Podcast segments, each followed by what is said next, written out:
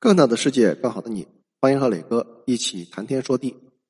美国有这样一句名言：“美国从有税法的那天起，政府和公民之间钻空子和堵漏洞的斗争就没有停过。”这句名言充满着博弈和热血。可惜呢，公民群体并不包括工薪阶层。一个正常的美国工薪族需要拿出百分之三十到百分之四十的收入来交税，其中就包括了联邦所得税。各州所得税、消费税、房产税等等，这些税收体系极为复杂，却又严丝合缝、严谨透明，任何普通人都无从遁逃。毕竟，单一的工资收入也就意味着没有任何腾挪的避税空间，最终老老实交税，税率最高可以达到百分之三十七。富豪阶层的收入因为来源多样化，还可以雇佣税务师优化资产结构。有无数种避税方式，通过资本投资所需缴纳的税率只有百分之二十。纽约州议员亚历山大曾经称，每个亿万富翁都是政策上的失败。原本税收可以调节贫富差距，让富人承受重税，提高社会福利，减轻穷人负担。现实却是，美国根本无法对顶级富豪收税，或者说，世界上大部分国家也同样面临的。相同的困境，一旦对富人征收重税，哪怕提高百分之五，他们都会毫不犹豫搬空这个国家所有资产，转移到海外。比如，二零一二年，法国政府为了解决财政危机，对年薪超过一百万欧元的富人加征了百分之七十五的所得税，也被称为富人税。而后两年，法国仅仅收到四亿欧元的富人税，同时有三万多人移民国外，造成。国民资产严重外流，到了二零一五年，法国政府顶不住了，被迫废除了富人税。而中国呢？中国没有任何遗产税，也不具备征收能力，毕竟遗产税占财政收入的比重小，无法对富人有效征税，同时还容易导致资本外流。然而在历史上，美国是成功的对富人群体征税，税率甚至高达百分之九十。因为在当时有一个天敌苏联，为了抵抗苏联的意识形态入侵，西方的资本家狠心割肉，支持政府对自己征收重税，和苏联展开了全面竞赛。一九五零年到一九七零年是美国普通老百姓最幸福的二十年，整个社会贫富差距不大，社会福利全覆盖，这也是红脖子群体最怀念的时代。到了里根总统上台之后。开始给美国富人减税，因为石油美元带来了无限印钞的权利，而且苏联在走下坡路，已经不足为惧。这也就是为什么在二十世纪末，美国贫富差距迅速扩大的原因。每一轮金融危机都能诞生一批超级富豪，富贵险中求。而如今，拜登自诩要效仿罗斯福新政，去大搞基建、大搞加税，私事做得很足，成效如何？普遍不抱希望，除非美国政府能够继续找到一个类似苏联这样的对手，然后妖魔化、渲染各种威胁论，找到合适理由，才能给富人群体加税。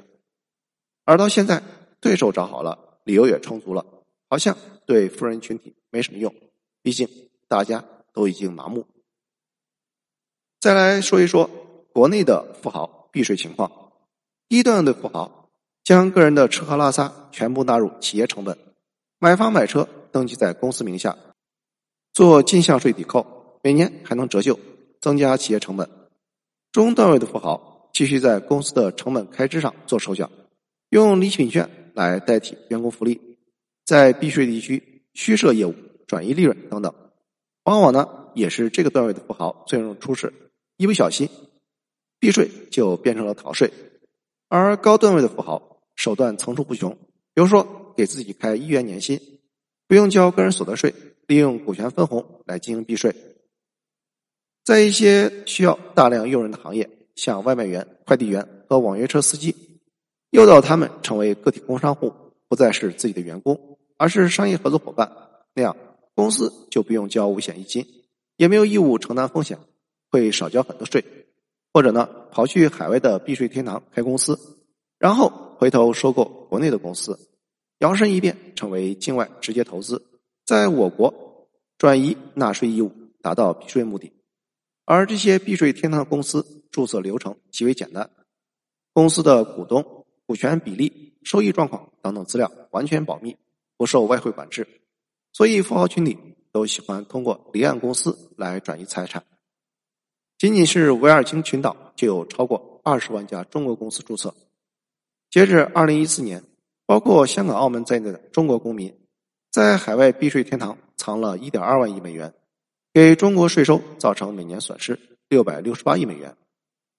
顶级段位的富豪避税方式参考张勇夫妇，在二零一八年，海底捞向港交所提交招股书时，张勇夫妇的国籍和住址都是新加坡。近一千亿的资产也全部转移放在离岸家族信托。为什么他们要移民新加坡？因为新加坡没有外汇管制，也没有任何资本增值税和遗产税。而且海底捞的大部分营收都在国内，新加坡对于从海外获得的收入也不征税。如果是打工一族，避税方式就少很多。像 BAT 等互联网大厂，许多人税前年入百万。但是他们依然是工薪族，只能老老实实交三四十万的税，避税无从谈起。越是正规的纳税大户，就越不会冒着风险帮员工避税。毕竟税务局重点盯的就是他们，什么收入拆分、按月发放、个人独资企业打款等等。除非你可以说服公司有比较大的话语权，不然这些避税伎俩没有用。至于明星阶层，属于高收入人群。避税的方式同样很多，最常见的就是跑去避税地开设独资企业，以工作室的名义对外承接业务。以前的霍尔果斯就是这样。如此一来，明星需要交的税率大幅度减低，从百分之四十五降到百分之五左右，达到合理避税。可惜呢，这帮人太贪了，如此低的税率也不满足，还要去搞阴阳合同，去注册皮包公司，转移大额资金。最终呢，获得了史上最强监管。上面说的避税手段，其实很多已经失效，或者说现在的避税难度越来越大。在许多影视剧里，都会称赞瑞士银行的隐私保密性是世界金融避难所、逃税者天堂。但是，这个神话已经被美国打破。在二零零九年，为了打击海外逃税行为，美国实行了经济制裁。逼迫瑞银集团交出四千四百五十名美国客户的资料给司法部，并向其开出了七点八亿美元的罚款。最终，瑞士与美国签订了一个协议，要求瑞士银行向美国政府披露有关美国民众的账户资料。由此，FATCA 条款正式诞生，也被称为反避税条款。这个条款很强横，要求全球的金融机构。都要提供美国人的金融资料，方便美国政府查税。而在二零一八年，属于中国的反避税条款诞生，范围如下：个人在境外持有存款账户、托管账户、证券账户、期货账户、现金价值保单、年金合同、离岸信托、金融机构的股权、债权权益等金融资产，以及在境外税收优惠的国家或地区设立的公司。这个条款直接针对的是在海外隐匿巨额财产而没有申报的富人，会被处以高额税率补缴。以前呢，搞一本他国的护照，跑去避税天堂开公司的避税时代已经没用了。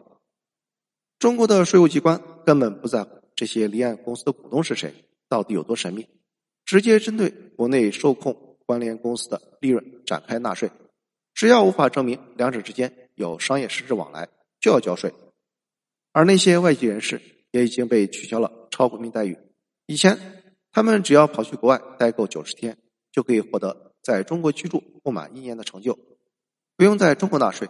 而现在呢，只要在国内居住满一百八十三天，无论国内外取得的收入，都必须缴纳个人所得税，并且如果想移民要注销中国户籍，就必须清税才能够完成注销。相当于中国版本的离境税。说一个有意思的事情：中国这项反避税条款在二零一九年一月一日正式实施，然后整个二零一八年，有十七位国内上市公司的控股股东将股权迅速转让给离岸家族信托。二零一八年最后一天，孙宏斌将价值三百二十一亿的融创股票全部装入美国南科他州的家族信托，时间卡得非常精准，毕竟第二天就要执行反避税条款。而在二零二一年六月，还发生了一件大事。七国集团就跨国公司纳税规则达成协议，同意以国家为基础，向跨国公司征收至少百分之十五的企业税，打击大型跨国公司的避税行为。这项协议几乎就是指名道姓，打击的就是全球各地的避税港，包括了开曼群岛、维京群岛，还有一些低税率国家，比如新加坡。而这项协议只适用于年营收啊超过七点五亿。欧元的大型跨国公司，所有国家针对来自海外的利润都要按照百分之十五的税率征收，一视同仁。对我们自然影响不大，因为我们并不是低税率国家。国内的企业所得税百分之二十五，比全球最低企业税都要高。另外，中国财政收入对于个人所得税依赖程度很低，纳税大户依然是国企。像中国烟草的税收一年就是一点二万亿。在过去的几十年里。我们沿着三次分配理论的方向走。第一次分配是多劳多得，每个人靠本事挣钱，一起做大市场蛋糕，效率有限，但是很难缩小贫富差距。第二次分配是通过税收来进行收入调节。第三次分配，企业和个人在资源原则上以慈善和公益方式对财富进行分配，促进整体公平正义。于是许多事情慢慢浮上水面，有些人领着微薄的工资。生活过得极为简朴，却日行一善，这一辈子捐出了几百万善款。有的呢，通过慈善作秀、各种宣传，变成了诈捐；也有的在公共场合打爱国牌、忧国忧民，最后被查出转移资产，还改了国籍。有的富豪光鲜亮丽，常年稳居富豪榜，背地里已经负债累累，拆东墙补西墙；也有的常年不显山不漏水。真金白银捐出去百亿资金，不玩慈善基金那一套。有的企业一边标榜自己是民族良心，一边却将跨国避税、高价低配、坑自己人的伎俩玩的是出神入化。也有的迎难而上，打破门槛壁垒，创造更多的就业岗位，做着另外一种形式的慈善。有的慈善组织在让人失望这件事上，从来不让人失望。财务不透明，消费大众爱心。有的默默无闻。在相当长的时间里，将西部地区的沙漠一点点变绿。所以，当舆论通稿整齐划一称赞某个人的善行时，需要保持自辩力，不要被轻易忽悠，并不需要看这些人到底说了什么，关键看他们到底做了些什么。谢谢收听，欢迎评论、点赞和转发。